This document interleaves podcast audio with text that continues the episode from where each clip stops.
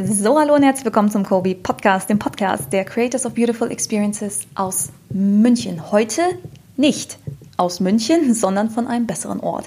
Ich bin Katharina, Storyteller und UX-Writer bei Kobi und ich war für euch unterwegs an einem besonderen Fleckchen Erde, das bekannt ist für seine großartige Regionalküche, seine sparsamen Bewohner und für deutsche Ingenieurskunst. Und genau darum geht es heute. Ich war nämlich zu Gast bei Porsche und habe mich mit Marcel Bertram und Daniel Diener getroffen. Die beiden sind in der Marketingkommunikation bei Porsche tätig und arbeiten hier in einem Bereich, der UX Operations heißt. Was machen die da? Die arbeiten in einem Team, das es sich zur Aufgabe gemacht hat, alle Projektteams, die digitale Produkte für Porsche bauen, zu harmonisieren oder neudeutsch zu alignen. Und zwar alle digitalen Produkte außerhalb des Fahrzeugs, also vom Fahrzeugkonfigurator von Porsche bis hin zum Online-Shop von Porsche, bis hin zu allen Porsche-Apps und Websites und noch vieles, vieles mehr. Lasst euch das auf der Zunge zergehen. Für jedes dieser Produkte sind eigene Teams verantwortlich, insgesamt knapp 1000 Personen global verteilt und Marcel, Daniel und der Rest von ihrem Team sorgen dafür, dass alle an einem Strang ziehen. Wie sie das schaffen, welche Rolle das Etablieren einer Designkultur dabei spielt, was sie inspiriert und vieles, vieles mehr, das erzählen die beiden in dieser Folge, mit der ich euch jetzt ganz, ganz viel Spaß wünsche. Alright, also ich sitze hier heute mit Marcel und Daniel von Porsche. Ich freue mich sehr, bei euch zu sein. Ähm, könnt ihr euch beide kurz vorstellen? Was macht ihr hier? Wer seid ihr? Was ist eure Aufgabe hier bei Porsche? Ja, das machen wir doch gerne. Also mein Name ist Daniel. Ähm, wir beide arbeiten im gleichen Team. Wir sind in der Marketingkommunikation bei Porsche. Ähm, wir beide treiben das Thema UX Design Operations, worüber wir uns ja heute äh, unterhalten werden. Und äh, Ziel unseres Jobs ist es, dass wir unseren Produktteams helfen, digitale Produkte zu entwickeln. Ja, dann mache ich weiter. Mein Name ist Marcel. Äh, wie gesagt, bin auch in der Marketingkommunikation.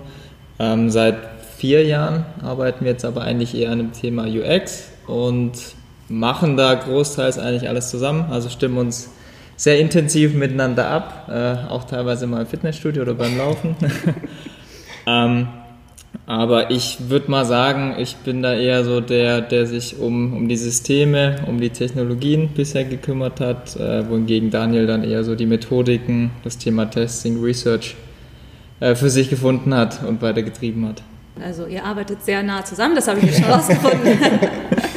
Aber jeder hat noch so seinen kleinen eigenen Bereich. Könnt ihr ein bisschen was darüber erzählen, wie, wir, wie ihr hierher gekommen seid zu Porsche und was so euer Werdegang ist? Ähm, ja, ich habe dieses Jahr, glaube ich, mein zehnjähriges bei Porsche. Also ich bin wow. tatsächlich äh, mit Porsche groß geworden. Also habe mein Studium bei Porsche gemacht, eher was nicht so mit UX oder Design zu tun hat, also Wirtschaftsingenieur studiert. Dann war ich drei Jahre in der Beschaffung hat auch nicht so viel damit zu tun, aber ich habe persönlich immer so das Interesse an Digital- und Webentwicklung gehabt, also auch privat. Habe in meiner Schulzeit auch viel Praktika gemacht, zum Beispiel beim Tarek Müller damals noch, also noch nicht der Chef von About You war. Und die haben mich auch schon sehr stark geprägt und äh, habe mich dann äh, später auch angefangen zu bewerben im Marketing, weil ich unbedingt da rein wollte. Und dann nach einem Jahr bewerben hat es auch geklappt und jetzt seit vier Jahren äh, kann ich das äh, auch machen, was, was mich äh, privat immer umgetrieben hat. Ich bin jetzt schon seit auch sechs Jahren äh, bei Porsche und eben, wie Marcel sagte, seit vier Jahren äh, treiben wir gemeinsam das, ähm, das Thema.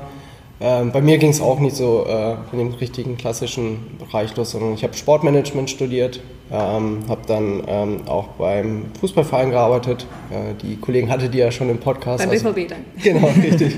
War beim BVB und äh, tatsächlich auch eng mit dem Sebastian äh, Frank damals zusammengearbeitet. Grüße gehen raus. Sie gehen raus, stimmt. äh, genau, und bin dann eigentlich sehr, sehr schnell irgendwann in diesen Marketingbereich gekommen. Also ähm, wir haben Push-Marketing-Kampagnen gestartet, wir haben uns um SEO etc. gekümmert. Und da ging irgendwann so die Liebe los zum Digitalen.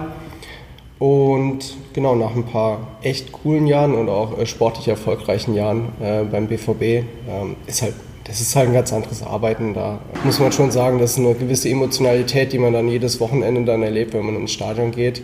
Ähm, habe ich mal einen anderen Weg gewagt und ähm, mich bei Porsche beworben. Habe dort auch am Anfang erst den Online-Shop gemacht.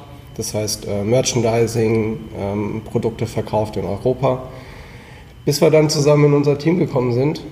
Am Anfang noch E-Commerce-Strategie sehr, sehr stark äh, getrieben Und bis wir uns dann in unser Thema äh, eingearbeitet haben und tatsächlich auch verliebt, sodass wir es wirklich äh, intensiv äh, betreiben und uns ja, intensiv damit beschäftigen. Ja, hat sich so ein bisschen hinentwickelt. Wir saßen, glaube ich, ein Jahr lang in, im gleichen Büro, Stimmt. aber hatten nicht so viel miteinander zu tun. Er hat seine E-Commerce-Strategie da gemacht. Ich war im ähm, Kundenportal-Team tätig, wurde dafür eingestellt eigentlich. Der hat sich mit irgendwelchen Icons immer beschäftigt und ich dachte, wie verrückt ist das denn? Also, was macht der? Und er hat PowerPoints gemalt, also Strategie uncool. halt, ja. Noch uncooler eigentlich.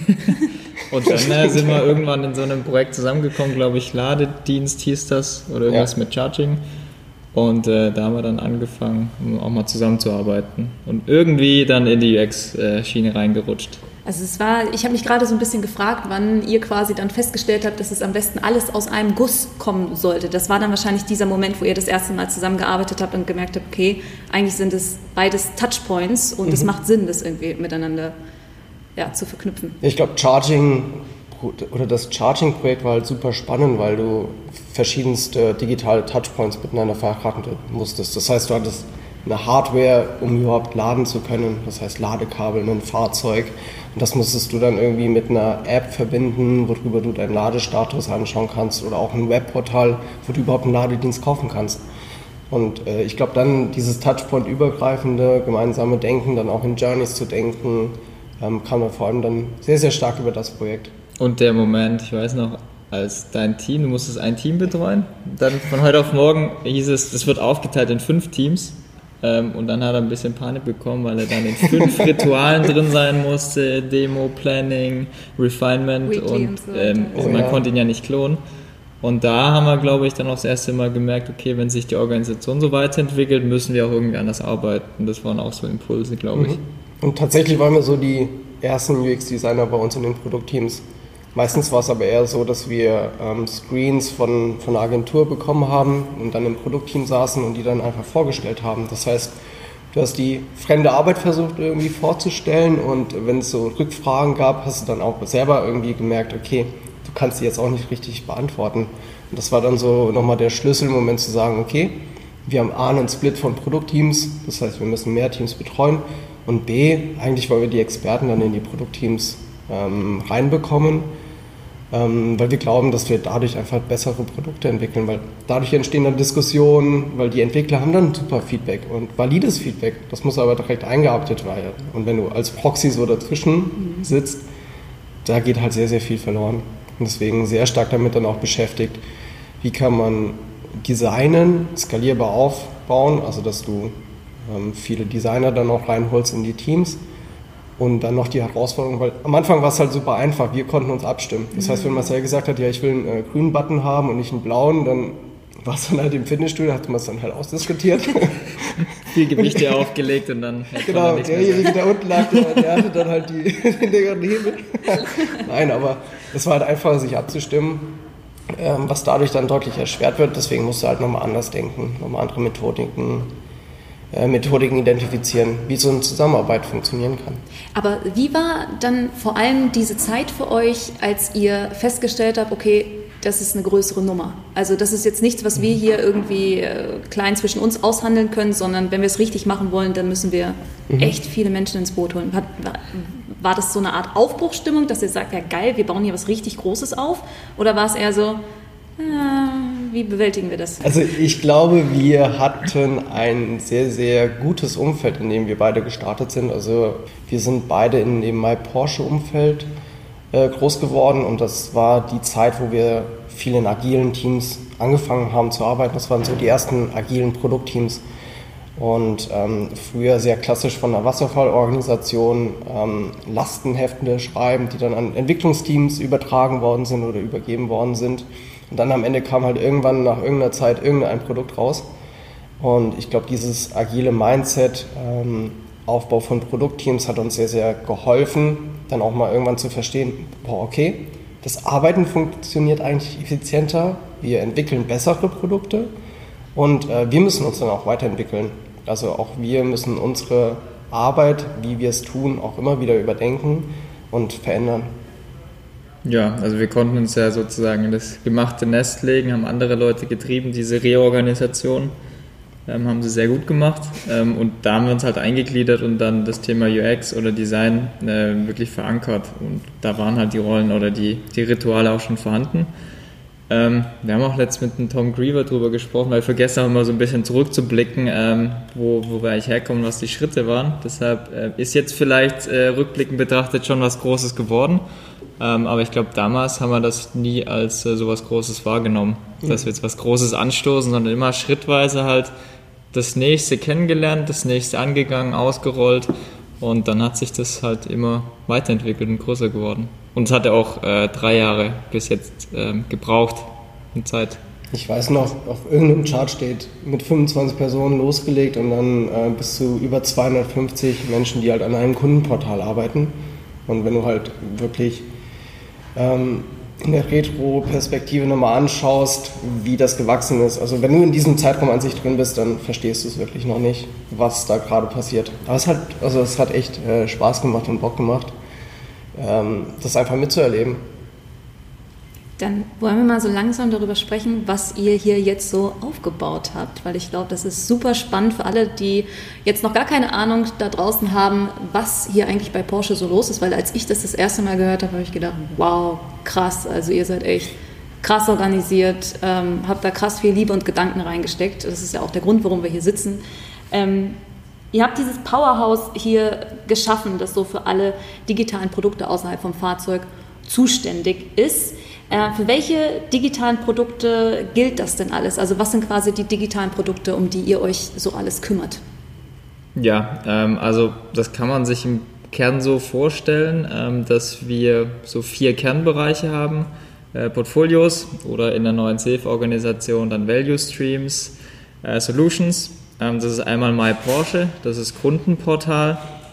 Dann haben wir den Sales-Bereich, da sind die ganzen äh, Vertriebsapplikationen drin, E-Commerce. Dann haben wir noch die Porsche.com, so die klassische Marketingseite, ähm, wo wir auch in die Kundenansprache gehen, bewerben möchten. Und äh, dann jetzt seit kurzem auch noch die native App. Und diese Portfolios sind sozusagen ein Zusammenschluss von mehreren Teams, die in der gleichen Domäne arbeiten oder im gleichen Thema arbeiten. Ähm, ich kann es nochmal erklären am Beispiel von MyPorsche, also im Kundenportal. Da versammeln sich dann so die Teams, die die Porsche ID machen, also ähm, die Identifikation von Porsche-Kunden. Dann gibt es da noch Teams, die After-Sales-Services betreiben, die Messaging betreiben und die ganzen Teams haben sich dann eben da zusammengetan.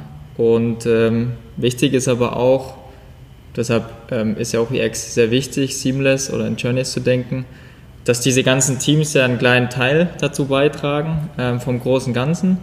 Und äh, deshalb muss man da auch sehr darauf achten, dass sie wirklich miteinander zusammenarbeiten, miteinander sprechen, ähm, auch gegenseitig die Informationen austauschen. Und ähm, ja, so setzen sich dann eigentlich die Teams und die Organisation zusammen. Und du hast jetzt Powerhouse gesagt. Ähm, wir unterscheiden dann nochmal zwischen der klassischen Produktorganisation, die wirklich dann diese Services baut, wie jetzt My Porsche ähm, und die Porsche ID. Und das, was Daniel und ich machen, ist ja das Operations, Design Operations davon. Wir haben auch ein kleines Team. Ähm, die haben die Aufgabe, diese Teams darin zu befähigen, eben gute Arbeit zu machen, sich auf das Wesentliche zu konzentrieren. Und da unterscheiden wir zwischen den zwei Bereichen. Hm. Letzteres ist besonders spannend, da werden wir auch noch drüber sprechen, weil da seid ihr auch sehr ausgefuchst, finde ich. ähm, irgendwelche Ergänzungen noch, Daniel, dazu? Ich finde das sehr schön, wie du sagt. Danke. Keine Korrekturen nötig. das heißt, ihr sagt immer in Customer Journey denken. Das heißt, es geht wirklich darum, zu überlegen von dem Punkt an, wo sich jemand dafür entscheidet, einen Porsche zu kaufen. Also er geht in den Konfigurator bis hin zur After Sales zur Betreuung, zur ID, wenn er mit seinem Porsche irgendwie ähm, was vorhat, was machen mhm. möchte oder mit dem Konzern, in, mit dem Service in anderer Art und Weise irgendwie in Kontakt treten möchte. Mhm. Und das ist, ähm, wenn man sich unser Produkt oder unseren Lebenszyklus anschaut, das sind ja Jahre, die, die irgendwie vergehen und das, was du am Anfang erlebst, wenn du dein Fahrzeug konfigurierst, das sind ja auch Themen, die du dann auch erleben möchtest, wenn du zum Beispiel eine vielleicht ein eher negativeres Thema hast, dass du zu einem Servicetermin musst. Aber trotzdem wollen wir halt positive Emotionen dabei rum, rüberbringen. Es muss einfach sein, etwas muss äh, äh, intuitiv für dich bedienbar sein. Das sind Das ist so die, die, die größte Herausforderung, die wir haben, eben diese gesamte holistische Customer Journey ähm, ja, zu orchestrieren, weil an unterschiedlichen Momenten, also wir nennen es immer Key Moments, sind unterschiedliche Teams involviert. Und das Design Operations Team oder unsere Kernaufgabe ist es eben, diese Teams dann zu synken, weil im Kern soll es vor Kunde so sein, als hätte es ein Design-Team entwickelt. Mhm. Das ist die, die größte Herausforderung, die du dabei hast. Ja, im Prinzip so, als ob eine Porsche-Repräsentanz mit dir spricht quasi, wie ein genau. persönlicher Ansprechpartner genau. sozusagen. Genau. Ja. Alright, dann kommen wir eigentlich auch schon zu der nächsten Frage und die erklärt dann, warum das Ganze nicht so einfach ist. Wie viele Leute sind denn an diesem Prozess beteiligt? Also jetzt nicht nur euer Operations-Team, mhm. sondern das gesamte Team. Also ist tatsächlich gar nicht so einfach zu beantworten. Ähm, wir haben viele interne Porsche-Kollegen, die an diesen Projekten oder Produkten arbeiten und ähm, viele Partneragenturen, mit denen wir zusammenarbeiten. Und es verteilt sich auch gar nicht mehr äh, nur in Deutschland. Also wir sitzen zwar jetzt hier in Ludwigsburg, äh, wo, die, wo viele Produktteams äh, zusammenarbeiten, aber wir haben auch einige Teams jetzt in äh, China aufgebaut oder ja. zum Beispiel in den USA, in, in Russland haben wir es, äh, haben wir ein Team. Ähm, ich habe gerade überlegt, wie der Teamname heißt. War das nicht? Sputnik? Oder Sputnik oder sowas. also auch mit äh, fancy äh, Pro äh, Produktteamnamen. Also wir, wir sind global unterwegs, haben äh, viele verschiedene Teams. Und also ich würde mal schätzen, in der digitalen Produktorganisation, also so der Kern, den Marcel jetzt gerade genannt hat, sind es über 1000 wow. Menschen, die sich damit beschäftigen, ähm, tagtäglich. Und ähm, wir haben für uns nochmal einen Kommunikationskanal, wo wir unsere UX-Kollegen ähm, koordinieren oder halt auch unsere Partner, ähm, die in der Community an sich sind. Da haben wir jetzt über 300 Personen. Das sind Designer, sind Produktmanager, Product Manager, Product Owner und alle möglichen Personen, die sich für das Thema User Experience interessieren, weil im Kern ist es ja auch nicht der Designer, der, der nur dafür verantwortlich ist, sondern jeder Produktmanager, jeder Product Owner mit jeder Researcher, Entscheidung, die er trifft, genau, Researcher, genau. jeder, der, jeder trägt dazu bei, die Experience eines Produktes oder das Gesamterlebnis mitzugestalten. Deswegen sind es halt für uns dann auch wichtige Ansprechpartner, ähm, die wir halt unterstützen wollen in ihrer tagtäglichen Arbeit. Habt ihr viel mit den internationalen Teams zu tun? Also spürt ihr zum Beispiel so Dinge wie die Zeitverschiebung oder andere Arbeitskultur? Oder, ja? ja auf jeden Fall. Ja. Wir haben jetzt gerade eine Umfrage laufen in unserem, äh, in unserem Channel, äh, wann wir zum Beispiel unser Community-Meeting ja, machen genau müssen. So weil ja. wir haben unsere Kollegen in China, wir haben unsere Kollegen in den USA. Und einen Timeslot zu finden, ist wirklich fast unmöglich. Und äh, jetzt gerade vor allem von, von der Kultur her sind wir den amerikanischen Kollegen ähnlicher. Ich glaube, der asiatische Markt ist da deutlich nochmal ähm, noch anders. Deswegen versuchen wir uns dann noch mehr zu sinken mit den, mit den amerikanischen Kollegen, da die Timeslots zusammenzufinden und es auch regelmäßig auszutauschen. Weil es gibt schon Marktspezifika und die wollen wir ja dann auch äh, berücksichtigen. Wir wollen auch lernen. Das heißt, wir entwickeln ja auch hier in Deutschland Produkte für, den, für, für, äh, für Märkte. Das heißt, wenn es allein um Testings geht, dass wir dann auch ja. mit unseren Marktkollegen sprechen, dass sie Testings organisieren, aber auch Research Findings reinbringen in die Produktorganisation. Bedürfnisse sind vielleicht hier in Deutschland andere als zum Beispiel in den USA. Da funktioniert auch Autoverkaufen anders. Mhm. Das sind halt Insights, die wir brauchen, um halt das Erlebnis zu gestalten. Ja, also das ist ja nicht nur die Produktausgestaltung, wie das Beispiel von Amerika, dass halt die meisten Kunden Auto vom Hof kaufen. Hier in Deutschland, Europa ist eher so, dass man das vorbestellt und eine lange Wartezeit hat. Ähm, also da muss man auch die Produkte und die Prozesse anpassen, lokalisieren. Das können die meistens dann vor Ort besser. In China ist es noch krasser, weil wir die Sprache überhaupt nicht verstehen. Es sind andere Schriftzeichen, teilweise auch ein anderes Empfinden für Ästhetik. Deshalb haben wir da diese lokalen Teams. Das andere ist aber auch die, die Organisationskultur, also wie die Leute arbeiten, was für Voraussetzungen die haben. Das fängt schon in China mit der Great Wall an wenn wir hier zentral irgendwelche Anmeldeformulare haben oder Tools haben, dann kommen die Chinesen manchmal gar nicht drauf, weil es halt gesperrt ist in China. Mhm. Ähm, oder auch die Tools an sich. In Amerika haben wir das Problem, die Organisation, da gibt es einfach keine Macs. Das ist, ähm, ist da so Standard wow. vorgegeben von der IT. Da muss man sich halt drauf einstellen.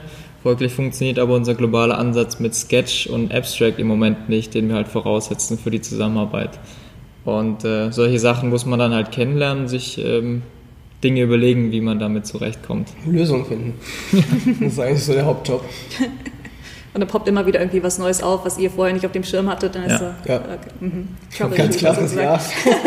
ja, ich habe letzt auch, also in, mit den Chinesen bin ich auch ähm, in engem Austausch wegen dem Designsystem und den Voraussetzungen überhaupt. Aber wenn du dann halt über äh, technische Rahmenbedingungen auch sprichst, über Designs, Schriften, Schriftsätze, chinesische Schrift hat 22.000 Zeichensätze. Deshalb kann man auch da nicht eine Porsche-Schrift äh, lokal ausrollen. Das würde irgendwie 80 MB groß sein, das will sich keiner runterladen. Und es würde auch Millionen kosten, sowas herzustellen. Das sind Sachen, da lernt man immer dazu und muss dann halt damit auch umgehen können. Das ist, das Wusste ich vorher auch nicht. ja, das sind dann so die Sachen, die man wahrscheinlich, das ist vielleicht auch das, was ihr vorhin meintet. Am Anfang weiß man gar nicht, wie groß das ist, was man da aufzieht. Und dann kommen jede Woche vielleicht wieder solche Sachen. Ja. Und man lernt dazu, was man alles so berücksichtigen muss. Ja, das ist echt auch das Spannende an dem Job. Also wirklich jede Woche oder jeder Tag ist irgendwie nicht gleich. Also wir setzen uns zwar Blocker, dass wir unsere strategischen Themen mal erarbeiten, dass wir uns dann zwei, drei Stunden zusammen hocken können und äh, Themen treiben, die uns wichtig sind für die Organisation.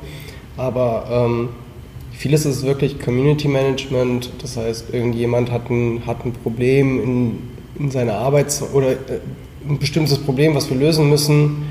Und dann beschäftigen wir uns damit und versuchen dafür einfach eine Lösung zu finden, die zum einen ihm hilft, also ihm sehr, sehr konkret, aber dann halt auch immer wieder den Schwenk zu machen, okay, wenn, wenn es einmal ein Problem war, ist es vielleicht ein Thema, was wir skalieren, wieder aufsetzen müssen. Das heißt, müssen wir uns eine Lösung überlegen, die für mehrere funktioniert, wie zum Beispiel das Thema mit äh, Mac oder Windows. Mhm. Also wird jetzt wahrscheinlich nicht der einzige Fall sein, der halt nicht funktioniert, sondern da müssen wir dann einfach neue Lösungswege äh, identifizieren und finden.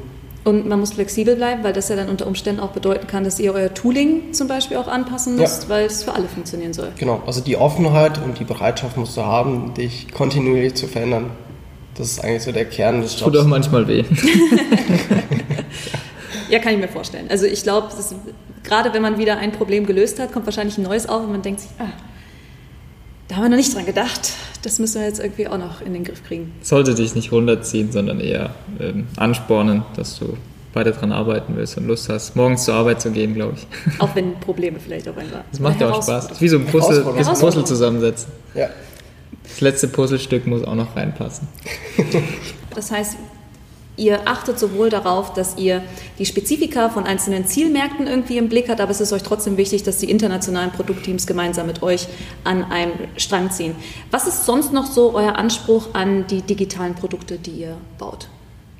Ähm, also es lässt sich eigentlich so in zwei wesentliche Bereiche aufteilen. Einmal so die klassischen UX- oder Usability-Ansprüche, die man wahrscheinlich aus dem Lehrbuch auch so kennt.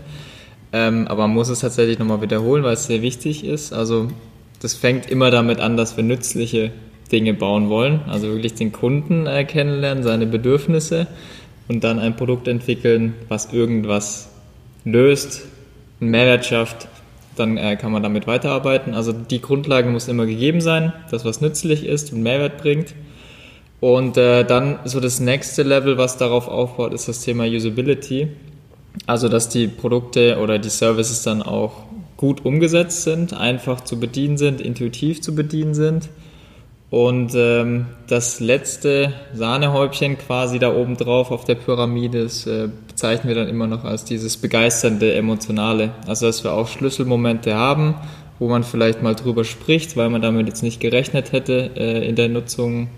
Ähm, und das wollen wir eigentlich überall so mit reintreiben. So, das ist das Klassische. Und das andere, was wir aber auch haben an Qualitätsanspruch, ist natürlich ähm, der klassische Qualitätsanspruch in der Umsetzung. Also sauberen Code zu liefern, wirklich auf die Semantik zu achten, dass Sachen auch ästhetisch umgesetzt werden, also wirklich ein gutes Erscheinungsbild haben ähm, auch stimmig zusammengesetzt sind und ähm, auch solche Aspekte wie Accessibility, also inklusives Design, dass wir keinen ausgrenzen. Ähm, das ist schon auch wichtig, dass man da ab und zu nochmal reinschaut, wie setzen Teams eigentlich die Sachen um, wie arbeiten die. Genau, und ich glaube, wenn wir dann noch den Operations-Ansatz mit reinnehmen, sind es äh, noch zwei Aspekte, die man vielleicht hinzufügen kann. Also zum einen effizientes Arbeiten, das heißt ähm, die richtigen Dinge richtig umsetzen, und noch der zweite Aspekt, ein gewisses gemeinsames Arbeiten, weil im Kern sind wir alle für diese gemeinsame Customer Journey verantwortlich. Das heißt, ähm, die ganzen Aspekte, wenn ich ein digitales Produkt entwickle, sind super wichtig, aber sie können halt nie losgelöst voneinander betrachtet werden, sondern wir versuchen immer das Gesamtbild gemeinsam dann auch zu erarbeiten. Und da kommen wir jetzt eigentlich schon zum Kern der Sache. Unser erstes Vorgespräch liegt ja schon ein bisschen zurück. Ich habe vorhin gesagt, das war irgendwann im März oder so. Ich habe es mir aber nochmal angeschaut und ähm, so äh, Damals habt ihr einen Einblick gegeben in euer Erfolgsrezept. Wir haben jetzt schon gehört, okay, es gibt sehr, sehr viele Menschen, die ihr alignen müsst, national, international, über die mhm. verschiedenen Teams hinweg. Ähm, und so ein Teil von eurem Erfolgsrezept sind diese drei Säulen. Einmal ähm, das Tool und das Methodenset, das ihr habt, die Designkultur, ähm, die ihr habt und so das Denken in Customer Journeys. Könnt ihr uns erklären, was so diese Dreiteilung, diese drei Säulen was sie bedeuten, wie das in der Praxis abläuft und inwiefern ihr es damit schafft, diese, dieses Qualitätsmerkmal Zusammenarbeit sicherzustellen. Ja, ähm, sehr gerne. Die, die drei Säulen sind dann auch wirklich über die letzten äh, vier Jahre äh, entstanden. Also wir haben äh, irgendwie an all den kleinen Aspekten immer ähm, gearbeitet, sodass halt irgendwann dieses Gesamtbild entstanden ist. Und ähm, fangen eigentlich immer mit der ersten Säule an sich an. Das heißt, wir versuchen Standards und äh, Methoden oder Standards zu setzen über Methoden und Tools. Das heißt, erstmal ein Alignment zu finden, wie, wie entwickelt man denn Produkte. Das heißt, ein gemeinsames äh, Verständnis, wie so ein Prozess äh, aussieht. Das heißt, dass ich erstmal mit einer Discover-Phase anfange, Nutzerbedürfnisse verstehe, dann etwas sehr schnell vertesten oder verproben möchte. Das heißt, sehr schnell Prototypen entwickle und dass es dann nicht aufhört, wenn ich ein Produkt live gestellt habe, sondern dass dann die Measurement-Phase äh, losgeht und ich ähm, weitere Erkenntnisse sammle. Das ist erstmal so das, das, der zentrale Punkt gewesen, diesen Standard zu setzen, diese prozessuale, ähm, dieses Prozessuale zu manifestieren. Und dann ging es eigentlich einen Step weiter zu sagen, okay, für all diese einzelnen Phasen, die wir brauchen in unserem Entwicklungsprozess, brauchen wir die richtigen Tools, die richtigen Methoden. Das heißt, ähm, wir haben uns viel damit beschäftigt, ähm, wie kann ich denn zum Beispiel Nutzertestings durchführen, ähm, wie, wie entwickeln wir eigentlich Code oder Designs. Das heißt, wir brauchen ein Designsystem, dass nicht jeder immer wieder den gleichen Button neu entwickeln muss, neu aufbauen muss, neu Und der dann vielleicht sogar ein bisschen anders aussieht. Ja, genau, richtig, der dann halt immer wieder anders aussieht. Und das sind dann halt eben diese, diese ganzen Bestandteile, die in unserer ersten Säule an sich sind. die zweite Säule beschäftigt sich sehr stark mit, mit der Designkultur. Das heißt, uns bringen die ganzen Tools und Methoden nichts, wenn wir nicht das richtige Verständnis haben, wie wir die einsetzen. Das heißt, ähm, in, diesem Bereich beschäftigen uns wir, wir uns sehr stark mit ähm, Onboarding. Das heißt, wenn jemand neu dazukommt, Neues in ein Projekt, erstmal ein gleiches Verständnis zu schaffen. Ähm, wir haben eine UX Academy aufgebaut, wo wir Produktmanager, Product Owner schulen. Was bedeutet eigentlich User Experience und wie kann ich das einsetzen in meinem Produkt? Und ähm, tatsächlich dann auch Coaching-Ansätze äh, aufzubauen. Das heißt, Produktteams dann nicht nur in dieser Anfangsphase zu betreuen, sondern kontinuierlich, weil ein Produktteam entwickelt sich weiter, das Produkt entwickelt sich weiter, es kommen immer wieder neue Herausforderungen, äh, neue Herausforderungen auf das Team zu. Und all diese zwei Säulen bringen uns eigentlich gar nichts. Also wir können die coolsten Tools haben, coolsten Methoden, die besten Menschen, die, die daran arbeiten, aber wenn es im Kern nicht vor Kunde ankommt, dann haben wir, dann, dann haben wir unser Ziel nicht erreicht. Deswegen die dritte Säule ist dann die Produktexzellenz.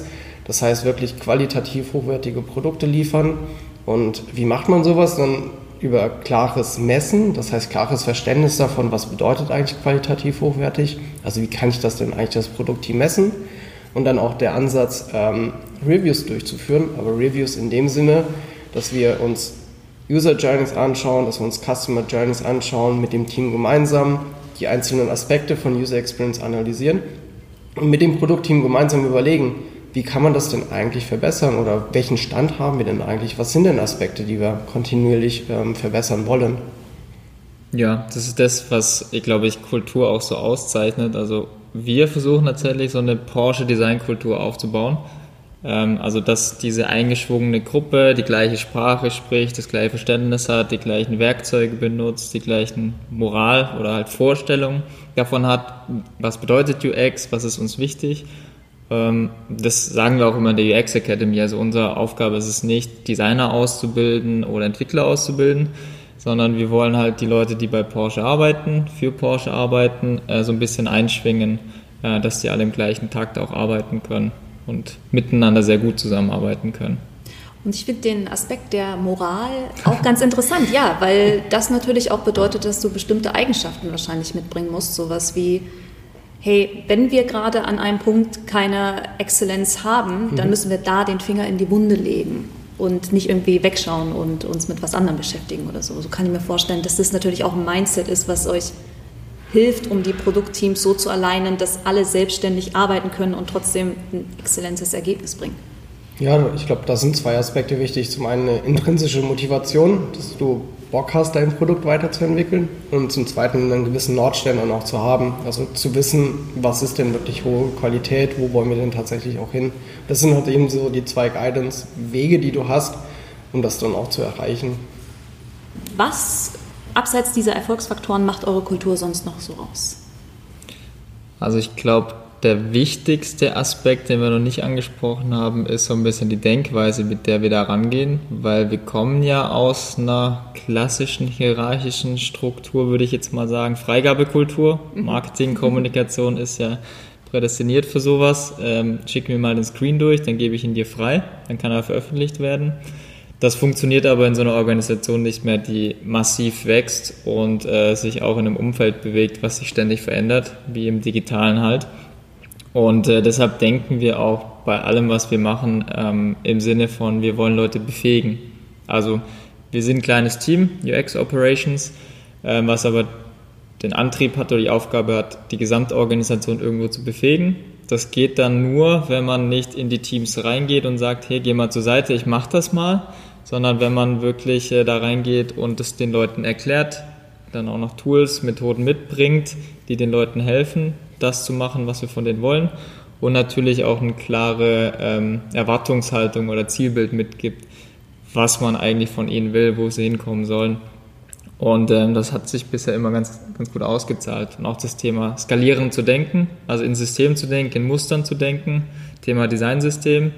Wenn wir jetzt fünf Teams anschauen und äh, dann beobachten, ja, die haben Probleme mit dem Designen, die bauen immer die gleichen Elemente neu. Das ist nicht nur das Thema Konsistenz, sondern wirklich auch Effizienz und Qualität, ähm, weil dann verlierst du einfach die Zeit, die du für wertschaffendere Tätigkeiten brauchst.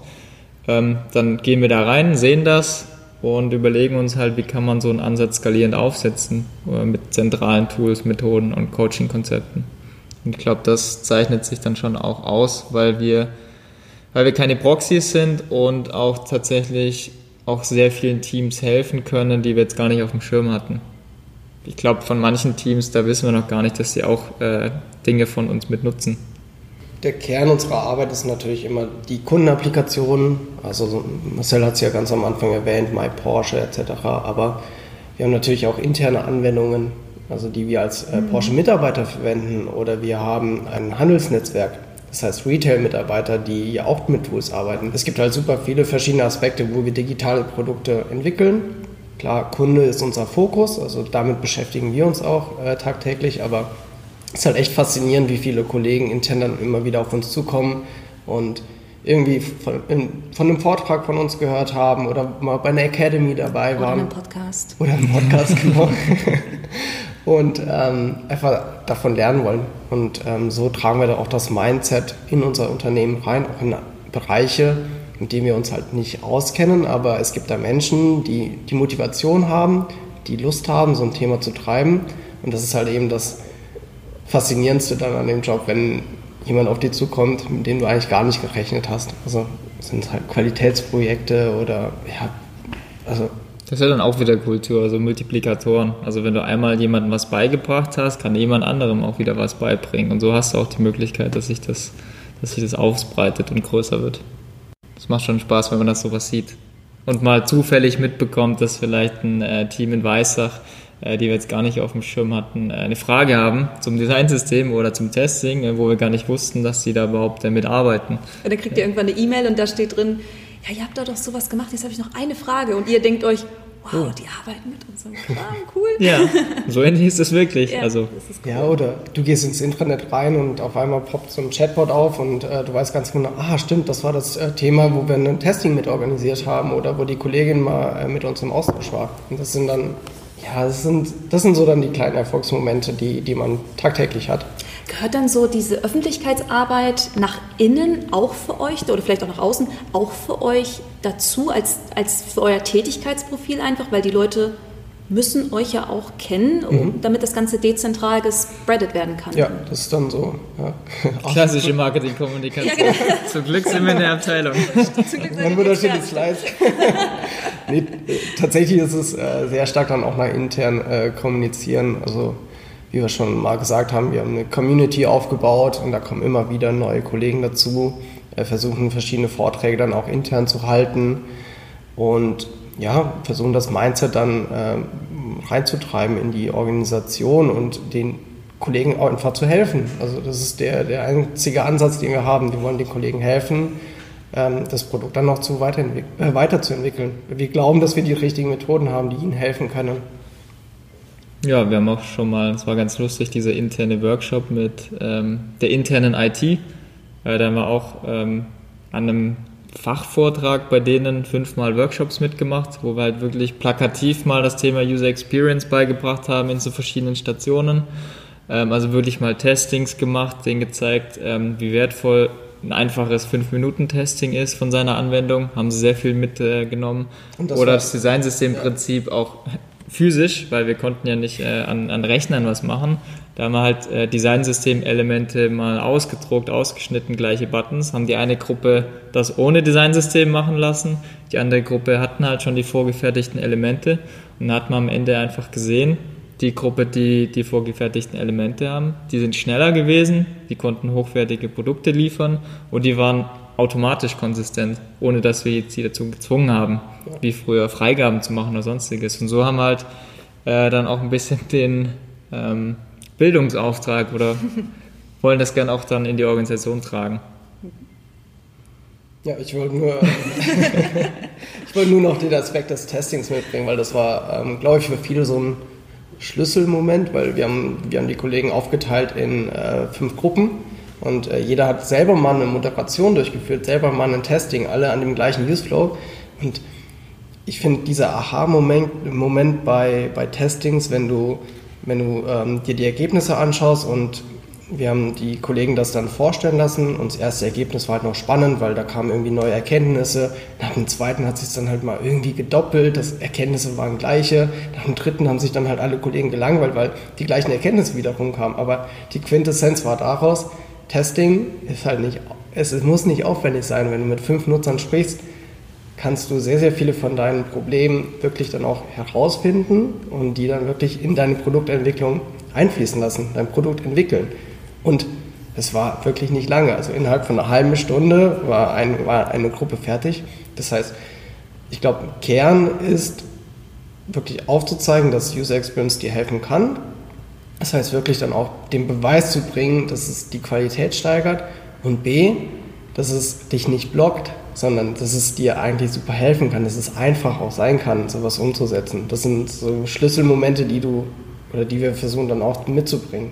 Und Berührungsängste vielleicht ja, auch abzubauen, ja. ne? also vor so einem Designsystem. Vielleicht wissen viele Leute auch schon, dass sowas existiert, aber denken sich, ah, ich weiß nicht. Das ist ja wirklich lustig. Also ich, man, ich werde ja auch oft gefragt, was ich eigentlich bei Porsche mache. Und wenn ich dann sage UX-Design, äh, dann werde ich immer komisch angeschaut. Was ist das genau? Was machst du da? Und tatsächlich, manche Leute verbinden das noch mit so irgendwas Magischem. So, die machen was, da kommt was Cooles bei raus, aber ich weiß nicht so genau, was die machen. Ähm, und wenn man sich da mal ein bisschen mit beschäftigt, ist aber eigentlich auch gar keine Magie dahinter. Das ist äh, klar strukturiert, es gibt klare Vorgehensmodelle. Ähm, und es macht auch Spaß, das dann anzuwenden. Ich glaube, die Magie existiert oder entsteht dann irgendwann im Produkt, in der Qualität von dem Produkt, was du dann äh, delivern kannst und was du dann dabei rumbringst, also rüberbringen kannst. Und vielleicht auch in der, das fällt mir immer auf, in der Argumentation. Also wenn du dann einfach zeigen kannst, okay, wir haben das so gemacht, weil das und das, weil die Nutzer wollen das so oder die Nutzer brauchen ja. das. Also diese Argumentation aus UX-Prinzipien heraus, mhm. die einfach zeigt, ja, wir haben da nicht einfach irgendwie ein Produkt gebaut, so wie wir das jetzt wollten, sondern da steckt richtig viel Gedankenkraft dahinter. Ja. Mhm. Und ich glaube, das ist auch so der Schlüssel vielleicht gerade für euer Unternehmen. Das, das ist auch der, der ingenieurswissenschaftliche Geist irgendwie da drin. Mhm. Ne? Also einfach den Leuten zu zeigen, es ist nicht willkürlich, mhm. sondern wir haben uns Gedanken gemacht. Das sind ja auch immer, ich sehe es immer, wenn wir Designpräsentationen machen oder wenn jemand Designs vorstellt. Es sind immer zwei verschiedene Level, die du hast. Zum einen, entweder du zeigst einen Screen und erklärst, was du jetzt da getan hast, oder du erzählst die Geschichte dahinter. Das war das Kundenbedürfnis, das war das Problem, was wir eigentlich identifiziert haben. So, das ist unser Kunde, so geht er sehr wahrscheinlich dann durch, die, seines, äh, durch seine Customer Journey durch. Und dafür haben wir dann diese Screens dann entwickelt. Das ist halt ein ganz anderes Verständnis, was du dann auch bei Product Ownern oder Produktmanagern hervorbringen kannst, weil sie haben dann eine bessere Möglichkeit, eine Entscheidung dann auch zu treffen. Ist es dann wirklich das richtige Produkt? Wollen wir das delivern? Anstatt, wenn du denen nur einen Screen zeigst und sagst, hey, das haben wir so gemacht, hier ist es. Das ist halt, also User Experience ist sehr viel ähm, auch Verständnis schaffen und halt wirklich den Gesamtblick dann auch nochmal zu haben.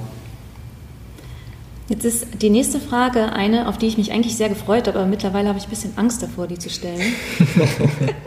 Wie sieht ein typischer Arbeitstag bei euch beiden aus? Gibt es das überhaupt? Also jeden Mittwoch einen Podcast aufnehmen, ne? Heute ist Donnerstag. Heute ist oh, gestern war Mittwoch. ja, daran sieht man, wie typisch der Arbeitstag ist, genau. wenn man nicht mehr weiß, welcher Wochentag ist. Tatsächlich, äh, so einen klassischen Arbeitstag haben wir beide nicht. Also wir arbeiten sehr, sehr viel zusammen. Wir arbeiten sehr viel dann auch mit unserem äh, Team zusammen. Und man kann es eigentlich so zweigeteilt sehen. Zum einen haben wir das UX Design Operations Team, was sich sehr stark eben mit den Methodiken, mit den Tools äh, beschäftigt. Das heißt, wir haben da Fachexperten drin, mit denen wir ja, strategische Themen treiben. Zum Beispiel das Thema UX Writing Workflow. Wie, wie können wir das dann verbessern im Produktteam? Wie können wir ein Reifegradmodell aufbauen für unsere Organisation? Wie können wir das Thema äh, User Experience Identity treiben? Das sind dann eher so die strategischen Themen, die wir angehen und auch im Sinne von Operations Produktteams eigentlich kontinuierlich helfen, wenn, wenn irgendjemand eine, eine Herausforderung hat, so wie wir vorhin gelernt haben. Ähm, das sind dann ist ein Teil des Jobs, wo man sich dann wirklich dediziert für diese strategischen Themen Zeit nimmt. Und der zweite Teil des Jobs ist es eigentlich sehr nah Hand zu sein an den Produktteams, an den Produktmanagern, weil ähm, wir müssen ja wissen, welche Features kommen neu, welche Herausforderungen haben die Kollegen, wenn sie Features erarbeiten. Ähm, und wir versuchen darüber dann auch über so Coaching-Ansätze, die den Menschen dann auch immer weiterzuhelfen. Das heißt, äh, versuchen all das, was wir im Design Operations Team aufgebaut haben, dann auch wirklich in die Organisation zu treiben, weil nur so sind wir dann auch erfolgreich. Wenn wir neue Testing-Methoden haben, wenn wir eine neue Idee haben, wie man eine Discovery durchführen kann, also so einen Workshop organisieren. Das sind dann eben so die zwei Teilaspekte der Arbeit. Oder? Also man kommt viel rum, man spricht mit sehr vielen Leuten über verschiedenste Themenfelder, also vom Entwickler, vom Frontend-Entwickler mhm. über Designer, Produktmanager, Product Owner, äh, also alles mit dabei. Ähm, wir kennen uns ja auch mit den Arbeitsprozessen selbst aus oder wollen die Arbeitsprozesse wirklich verinnerlicht haben. Also ich schließe mich schon auch mal ein und äh, nutze dann mal Sketch und ähm, baue da mal so Bibliotheken auf, teste das mal selbst aus oder schau mal in den Code rein, entwickle da ein bisschen rum. Natürlich nicht auf der Qualität, wie das jetzt ein Entwickler später machen äh, würde, aber ich versuche das schon zu verstehen, also wirklich zu verstehen, fachlich zu verstehen, wie arbeiten die Leute eigentlich und äh, daraus dann halt eine Vision zu entwickeln, wie wollen wir eigentlich, dass sie arbeiten. Und wenn du es selbst mal gemacht hast, verinnerlicht hast, siehst, wo die Probleme liegen, die Schwierigkeiten liegen, dann kannst du auch viel besser eine Lösung entwickeln und das dann auch viel besser erklären, auf Augenhöhe. Und die Zeit äh, muss man sich halt manchmal schon nehmen. Ja, ja einfach auch selber mal Card-Sortings äh, durchzuführen, selber äh, Testings mal durchzuführen, auch wenn es jetzt kein Team irgendwie angefordert hat, aber selber einfach diese, diese Methodiken immer wieder zu verwenden und zu lernen, was bedeutet das eigentlich, wie lange dauert so eine Rekrutierung. Das sind ja alles Aspekte, wenn du es selber nie getan hast, dann kannst du es ja auch keinem oder kannst du von keinem anfordern, dass er ein Testing machen soll. Das sind halt die Zeiten, die, die man sich nehmen muss.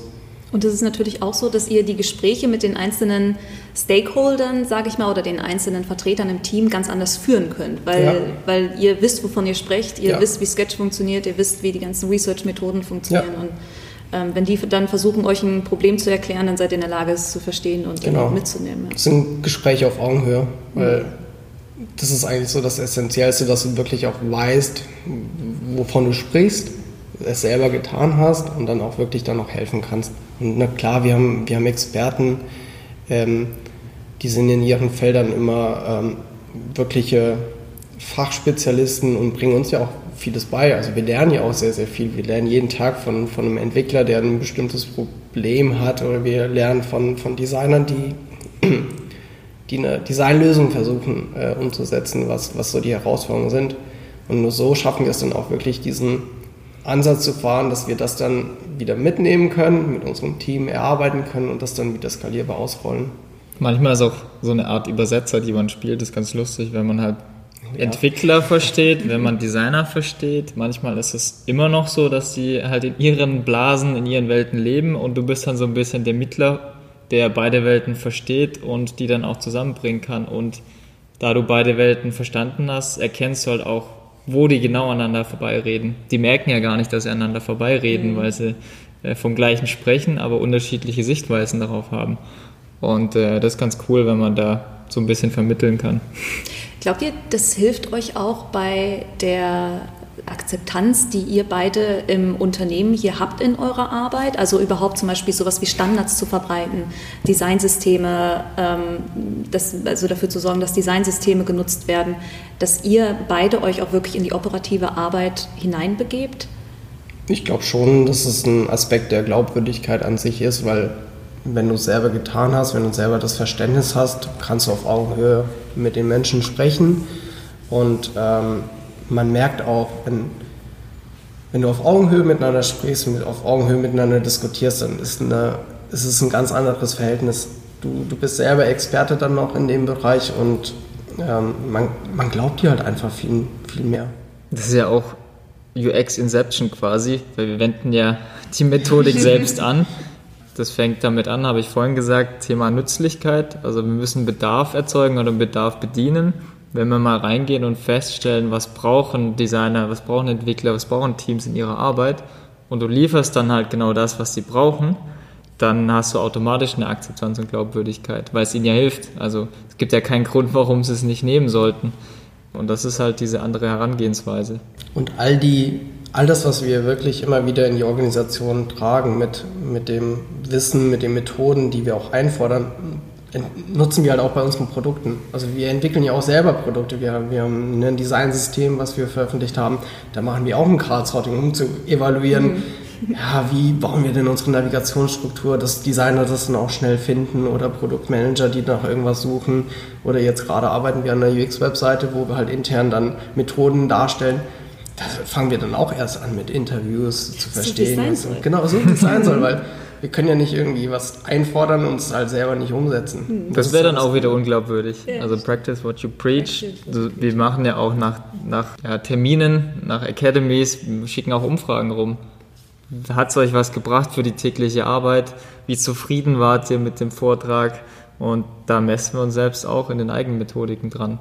Was wir auch einfordern von anderen, dass sie messen und ihre Produkte danach ausrichten. Und sind dann auch bereit, Sachen zu ändern. Also wenn, wenn ein Community-Meeting nichts bringt oder ein bestimmter Aspekt in der Academy einfach keinen Mehrwert schafft für die Organisation, dann entweder verbessern oder raus. Das ist einfach der Ansatz, den wir, den wir immer wieder verfolgen müssen. Das ist sehr cool, weil das auch einfach zeigt, dass dieses Mindset tatsächlich bei euch 100% gelebt wird und nicht nur irgendwie, ja. wir machen diese Vorgaben für andere und dann macht ihr bitte das, was wir sagen, sondern äh, ihr geht sozusagen mit bestem Beispiel voran.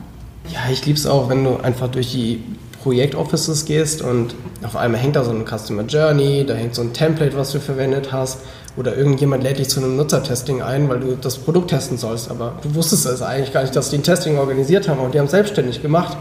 Oder du kriegst halt Nachrichten von, ja, ich hab, wir haben die und die Person auseinandergenommen und da fehlen eigentlich noch ein paar Informationen, kannst du dich darum kümmern, dass, dass wir die noch bekommen.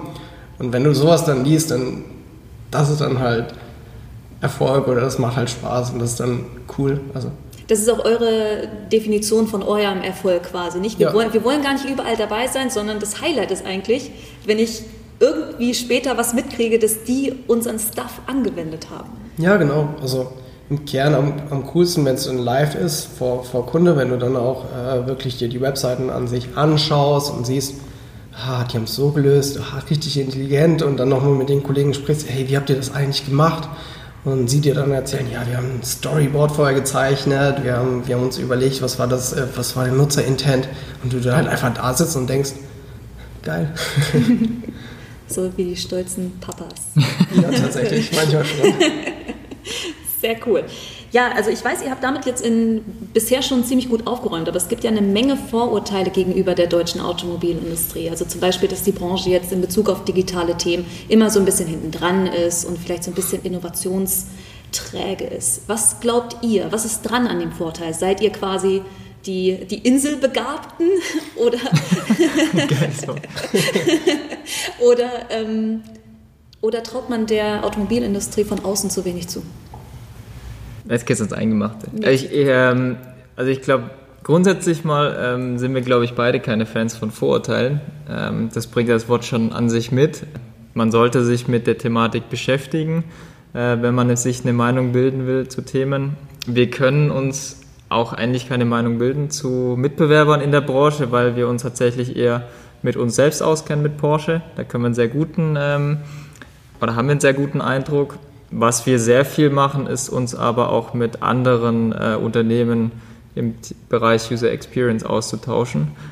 Und da sehen wir schon auch, die Umwelt digital entwickelt sich schnell weiter. Da bist du schnell hinten dran. Du hast aber auch die Vorteile, wenn du später anfängst und mal angeschaut hast, wie andere das so machen, dass du vielleicht dann innovativer erstarten kannst. Also konkretes Beispiel, wir waren bei IBM letztes Jahr die haben ja auch ein sehr, sehr geiles Designsystem, war auch immer unser Vorbild. Dann haben wir mal hinter die Kulissen geschaut und die sind auch schon länger am Markt mit dem Thema. Logischerweise hat sich aber die Technologie weiterentwickelt und da haben wir jetzt einfach den Vorteil, weil wir später angefangen haben, dass wir auf einer neueren Technologie basieren können. Also sind wir da hingesehen schon einen Schritt weiter quasi. Äh, man muss aber auch, wie ich gesagt habe, immer berücksichtigen, in welcher Organisation, in welchem Rahmen äh, bewegst du dich, weil für IBM, muss man auch anmerken, da passt das einfach, weil die eine andere Organisationsform haben. Also da gibt es auch andere Rahmenbedingungen, wie die halt aufgestellt sind und da passt die Technologie sehr gut. sie vorgegeben, die Technologie. Und bei uns gab es halt eine Offenheit, weil wir halt einfach zwei Technologie-Frameworks haben, die wir halt verwendet haben. Das sind halt immer so Rahmenbedingungen, die du mit berücksichtigen musst. Also ich würde auf jeden Fall immer äh, raten, mal reinzuschauen, sich mit den Themen beschäftigen und dann kann man sich ein Urteil bilden, wenn man auch Fachexperte ist, äh, wie gut oder schlecht äh, die jeweiligen Unternehmen dastehen. Und so das Feedback, was wir jetzt bisher bekommen haben, äh, das ist schon so, dass wir auch oft Komplimente dafür bekommen, wie weit wir quasi sind. Das findet man ja erst raus, wenn man das ein bisschen reflektiert und auch mit anderen drüber spricht. Und ich meine, wir hatten ja auch schon relativ oft Kontakt miteinander. Ich meine, du kannst ja auch mal sagen, was so deine Meinung dazu ist, wie du das siehst äh, von uns. Jetzt wird der Podcast umgedreht, jetzt stellen wir die Fragen. ich finde die Frage eigentlich auch gar nicht so schön. Ich weiß, dass, dass sie ganz interessant ist für viele Hörer da draußen, weil viele einfach mit diesem Vorurteil leben. Das weiß ich auch, weil ich selbst längere Zeit in der Automobilbranche verbracht habe und tatsächlich ist die Branche für mich, was Innovationsfähigkeit, viel, viel, viel, viel, also was das angeht, viel, viel besser als ihr Ruf. Und ich finde, euer Beispiel zeigt das. Also ich gehöre tatsächlich zu den Personen, die in andere Automobilunternehmen nicht den Einblick hat, was so UX-Design, UX-Research und so weiter angeht, weil ich in anderen Bereichen unterwegs war. Aber grundsätzlich finde ich die Innovationskraft in der Automobilbranche stark und das, was ihr hier macht, ist eigentlich ein super Beispiel dafür, um zu illustrieren, dass, genauso wie du gesagt hast, Marcel, dass man mal hinter den Vorhang schauen soll. Das ist ja auch der Grund, warum wir hier heute sitzen. Ich finde es wahnsinnig ausgereift bei euch, super spannend, wie viele Gedanken ihr euch macht, auch vom Mindset her, wie gesagt. Und ich finde, es zeigt einfach, dass diese Vorurteile in der Regel nichts wert sind.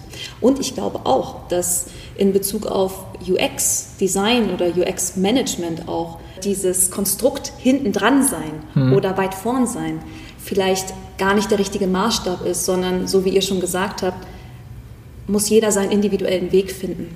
Und jeder, der sich Gedanken macht, der findet wahrscheinlich für sich eine gute individuelle Lösung, die sich nicht an Trends äh, ausrichtet oder an der Speerspitze von sonst irgendwie einer Bewegung, sondern wer sich mit User Experience auskennt, der hat einen guten individuellen Weg gefunden für seine Situation, sein Unternehmen, seine, seine Kundschaft im Grunde genommen. Mhm. Ja. ja. Sehr schön. Schön. Habe ich Freut das richtig beantwortet? Hast du Jetzt richtig beantwortet? Sehr schön. Alright, so abgesehen davon, was könnt ihr anderen Unternehmen empfehlen, die das Gleiche schaffen wollen wie ihr? Also ich habe schon jetzt verstanden, eine gewisse Glaubwürdigkeit ist wichtig. Das heißt, dass man sich einarbeitet auch in, in Tools, Methoden, sich auskennt, nicht von oben herab redet, sondern sich tatsächlich in den operativen Alltag von den einzelnen Teams reinfindet, auch wenn es aufwendig ist.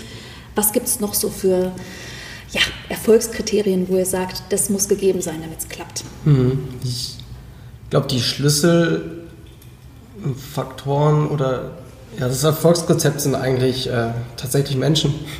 Das ist eigentlich super easy, aber du brauchst eine intrinsische Motivation für ein Thema und Lust, das Thema dann zu treiben. Und ich glaube, das ist halt so der, der wichtigste Aspekt, weil wir beide sind ja auch keine Fachexperten gewesen. Also ich habe Sportmanagement studiert, Marcel kommt aus der Beschaffung, also wir sind jetzt keine ausgebildeten UX-Designer, aber wir haben halt beide die, ähm, die Lust darauf gehabt, so ein Thema dann zu treiben, dadurch, dass wir reingeworfen worden sind in, in, diesen, in diesen Themenkomplex oder uns damit beschäftigt haben und dann einfach diese, diese Motivation aufgebaut und ich glaube, das ist ein Erfolgsgeheimnis und äh, zum anderen sich auch Zeit nehmen zu können. Also wir haben ein dediziertes Team aufgebaut, die sich dann eben mit solchen Themen dann auch beschäftigen können.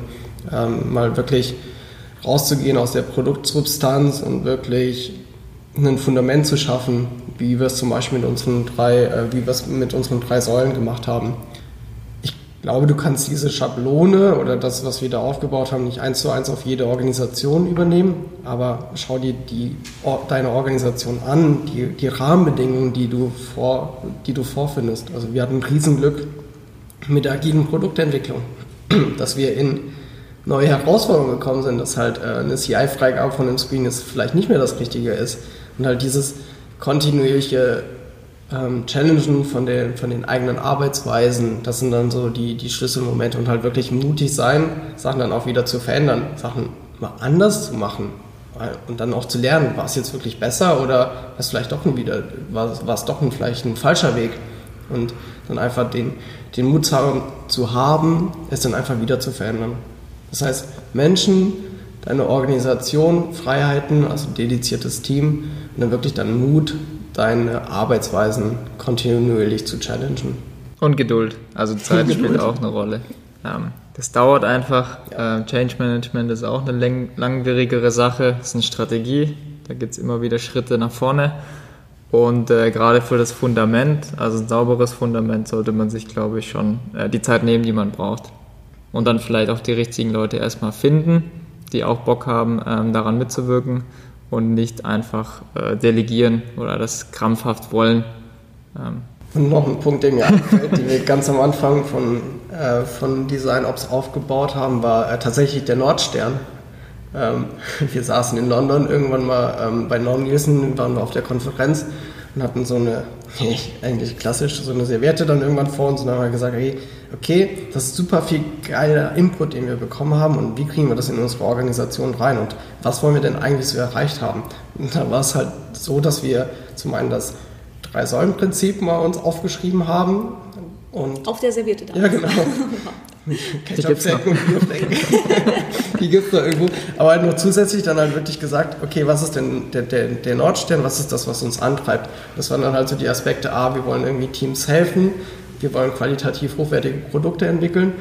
Und der dritte Punkt soll halt aussehen wie alles aus einer Hand.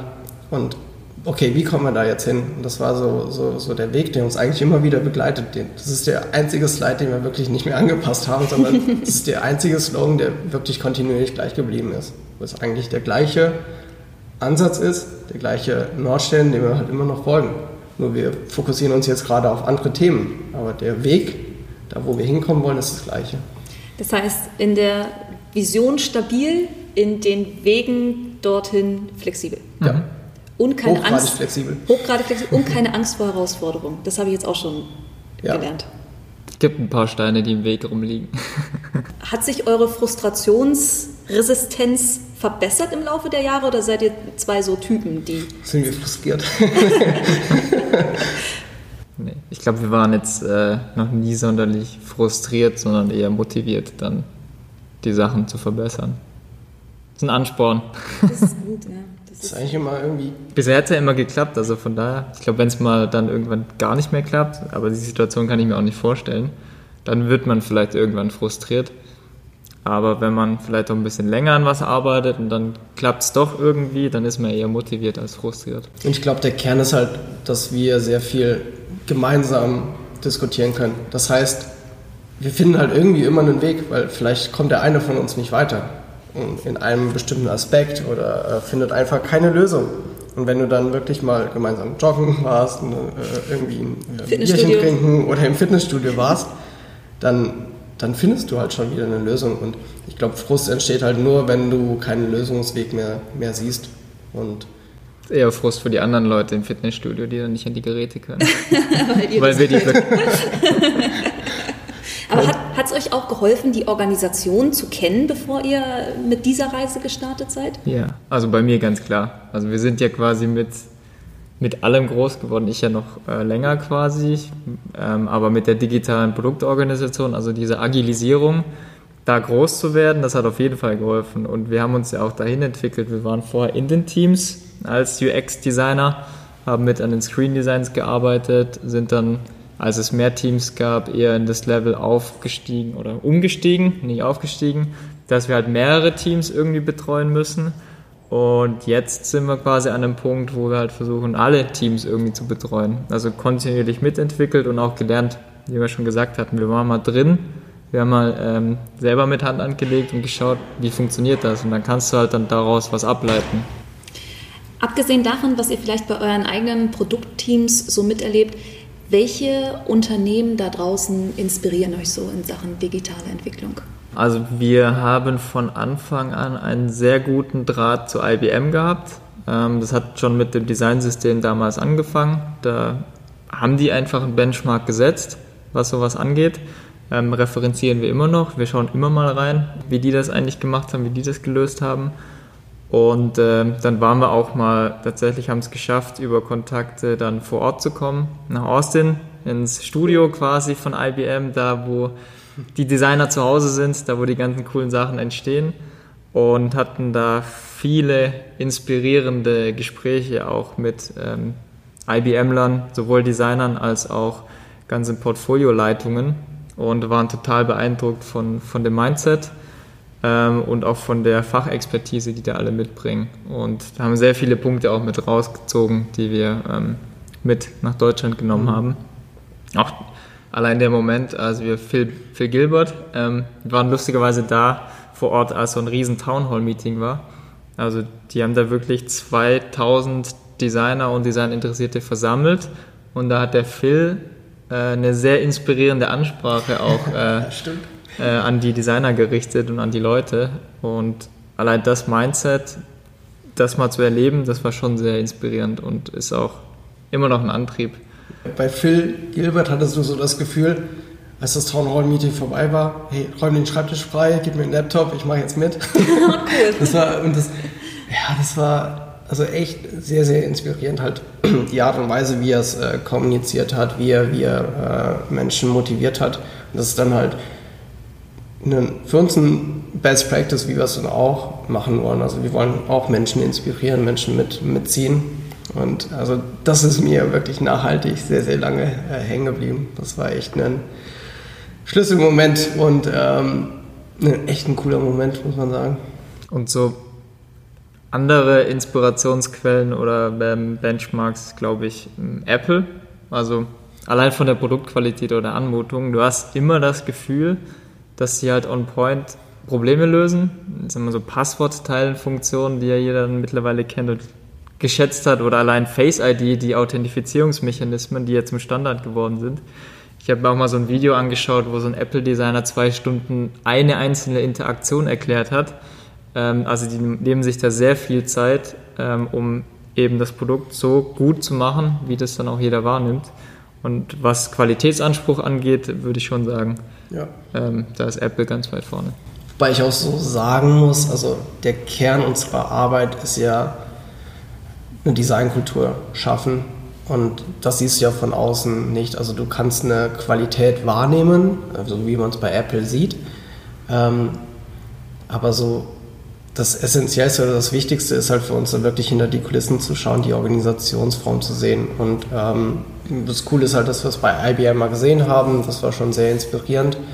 Aber so von, von außen zu betrachten, wer hat jetzt eine coole Designkultur, ist extrem, extrem schwierig. Das ist eigentlich auch so der, ähm, der coole Moment auch für uns gewesen, weil wir vieles selber aufgebaut haben. Also du, du kannst halt dann auch einfach nicht jetzt durch den Pforte gehen bei SAP und sagen, hey, jetzt bin ich halt hier da und erklär mir jetzt mal, wie du deine Designkultur an sich machst, sondern wir, wir mussten es halt vieles selber aufbauen, selber vieles lesen, äh, viele Podcasts an sich hören natürlich, auch euren.